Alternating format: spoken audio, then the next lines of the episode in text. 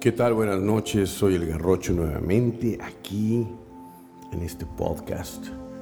Y digo buenas noches nuevamente porque es en la noche en cuanto más puedo sentarme a grabar estos pensamientos y esta eh, muchas veces incoherente forma de pensar para muchos, contradictoria para otros, pero... Eh, sanadora para mí porque son, son cuestiones que quiero expresar y que quiero, a lo mejor está mal dicha la palabra, pero que quiero escupir y quiero compartir con muchos de ustedes mi forma de pensar y si mi forma de pensar puede ayudar a modificar un poco la forma en que ves el mundo, yo estaría encantado y nuevamente repito la palabra infinitamente agradecido, sin límites. En el último podcast eh, hablamos del perdón. El perdón como, como un puente a la liberación, eh, el otorgar y el solicitar perdón como una forma eh, de aligerar el camino. Siguiendo con eso, entramos o me vino a la cabeza hacer un, una reflexión sobre la culpa. Ay, esa culpa. Aquella que potencia, engrandece, alimenta, rebustece a nuestra sombra y a nuestra frustración. La culpa es, para muchos,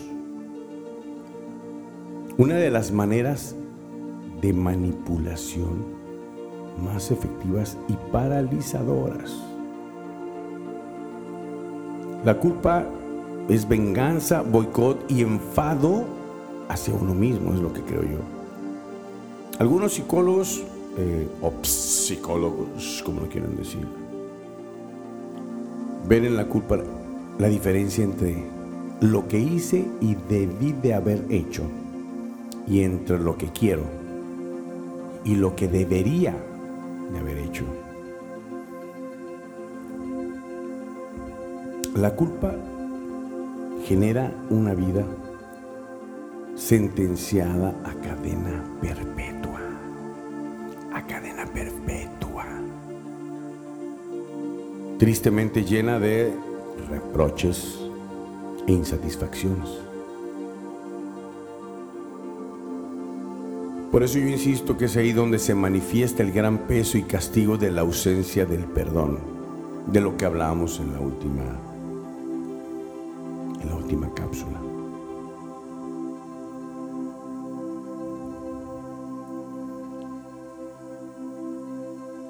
Cuando hablamos de las herencias familiares y sociales, esos juicios preprogramados, esas creencias adquiridas, incluso desde el mismo vientre de tu madre, cuando las neuronas empiezan a, a conectarse unas con otras y a llevar ese mensaje.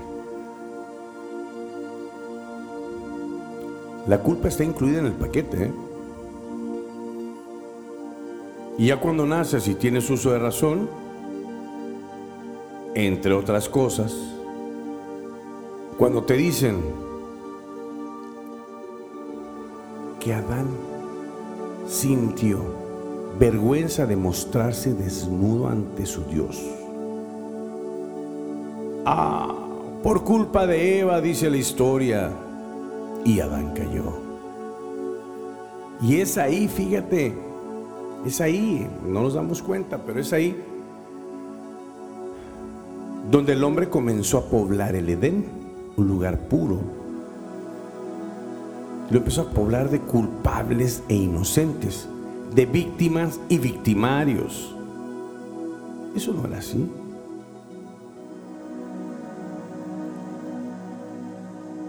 Nacimos ya con culpa, sin siquiera sin siquiera haber tenido el beneficio de pecar.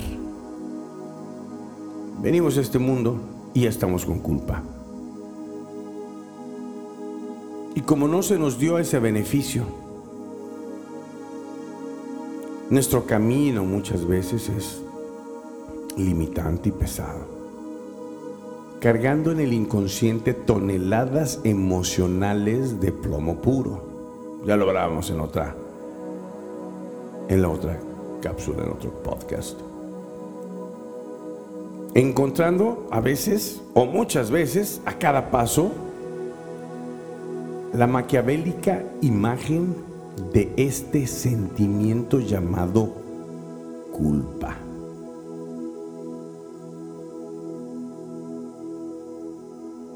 Esta es una creencia adquirida. La culpa también pesa mucho. Y es como un tatú que nos va acompañando toda la vida. Toda la vida nos va acompañando. La culpa ajena es aquella que se nos, eh, se nos incrustó incluso, repito, hasta veces antes de haber nacido. Muchas veces por eso, creo yo, y puedo estar equivocado, como vamos con culpa ya adquirida, muchas veces nos convertimos en basurero de los demás. Es una culpa que gran parte de la humanidad, incluyéndome a mí, a ti y a aquel, ha cargado por siglos, cargando pesadamente culpas ajenas, culpas que no fueron tuyas. Ese será tema de otra cápsula, pero alguien me comentaba que desde el momento que un obstáculo bloquea tu sueño y afirmas que no tienes la capacidad para llevarlo a cabo, es en ese momento cuando te tienes que dar cuenta que vives con culpa. La culpa frena, la culpa ata, la culpa ciega. Y muchas veces esa culpa está anclada en el inconsciente, porque somos seres humanos que nos movemos desde el inconsciente, no del consciente.